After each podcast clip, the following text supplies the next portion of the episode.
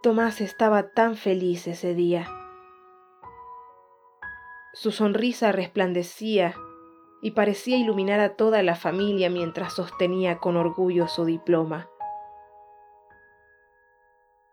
Antonio también estaba orgulloso, aunque se había mostrado tan exigente como siempre.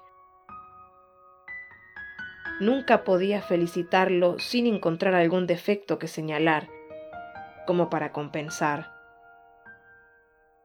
Todos habían salido bien en la fotografía, que ocupaba el lugar más destacado en la pared de la sala.